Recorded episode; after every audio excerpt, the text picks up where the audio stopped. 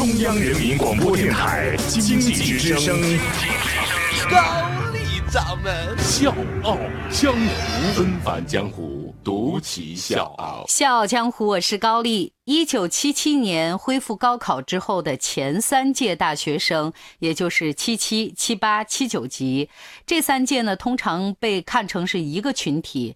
就是这三届，他们是以平均不足百分之五的超低录取率，成为中国当代史上很难被复制的一代。所以呢，我们这周的笑傲江湖也特别想探究一下，这些人到底有什么样的高考故事，他们又交出了一份怎样的人生答卷呢？今天我们继续高考恢复四十年特别记忆重生。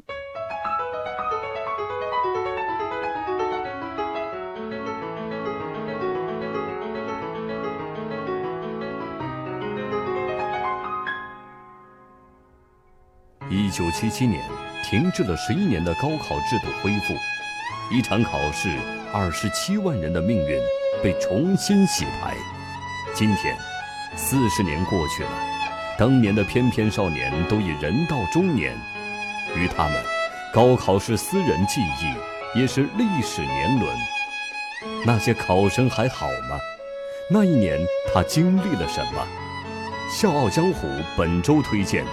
高考恢复四十年，特别记忆，重生。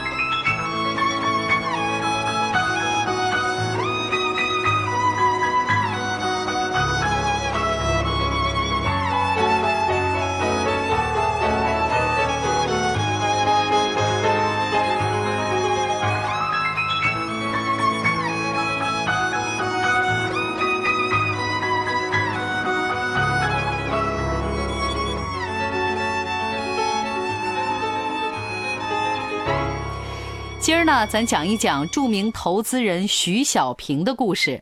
说到这徐小平，跟咱昨天讲的俞敏洪有很大的关联。他呢，也是新东方的创始人之一，是江苏泰兴人。后来呢，他又创立了真格天使投资基金。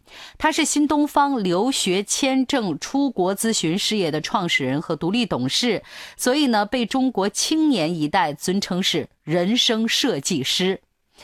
徐小平的身上真的是打上了那个年代很深的时代烙印，就是那代孩子真的挺不幸的。你看，长身体的时候呢，遇到了三年饥荒，只有在过年的时候，他们才能吃上几个礼拜之前挂起来的风干肉。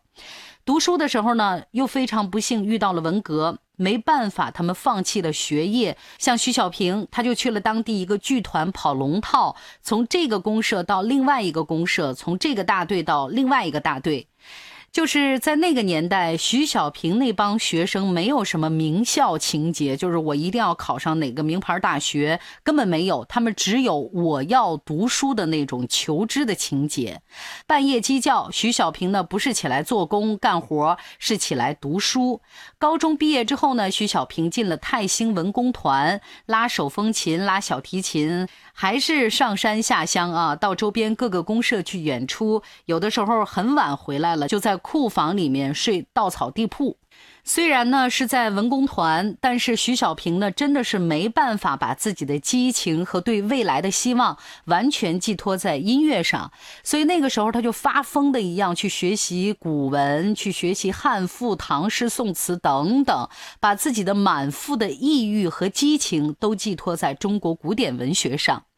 当改革开放即将开始的消息传到江苏小城的时候，徐小平是彻夜狂奔在泰兴县城的大街小巷，但是他找不到一个知音来宣泄他内心的喜悦和对未来的向往。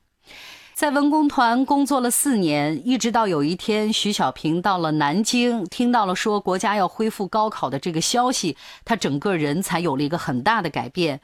听到恢复高考消息的那个瞬间，徐小平他深深的懂得时代在变，学习知识的门再一次向我打开了，我不能放弃。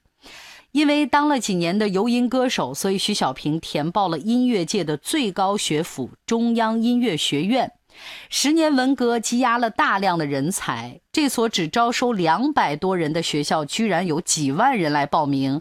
但是徐小平还是义无反顾地报了，因为参与就有机会，哪怕这个机会不大，但是你不参与就完全没有可能了。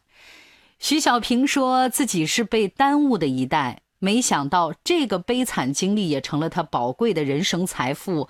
他经常拿这段经历来教育他的学生，要告诉他们说：一万年太久，不争四年，像我这样的人一样有出息。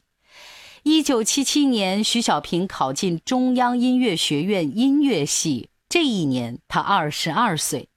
进到音乐系之后呢，积蓄了多年的能量终于爆发出来了。他如饥似渴的去阅读西方文化艺术书籍，也是音乐啊，奠定了徐小平现在大家看到的很外向的性格，活泼、热情、开朗，当然也很热爱生活。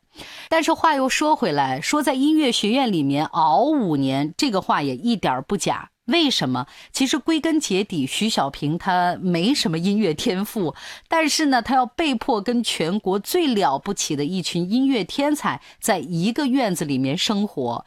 这个圈子里面有谁呢？比如当时就已经崭露头角的谭盾、叶小刚，那个日子大家可以想象一下，是相当的难受。大学的这五年是理想主义盛行的二十世纪八十年代，徐小平选择在这个阶段去北大做了旁听生，他旁听了两个学期的课程，还经常很远的跑到北大去参加活动。毕业的时候呢，徐小平放弃了去文化部的机会，坚持要去北大教书，然后最终是如愿以偿的在北大任教，并且如愿以偿的从事文艺工作。我是叶檀，向你推荐有性格的节目《笑傲江湖》，请在微信公众搜索“经济之声笑傲江湖”，记得点赞哦。那今天的这期节目，我们就用徐小平自己的话来做结束语吧。他说。对很多人来说，我这个名字呢，可能并不陌生。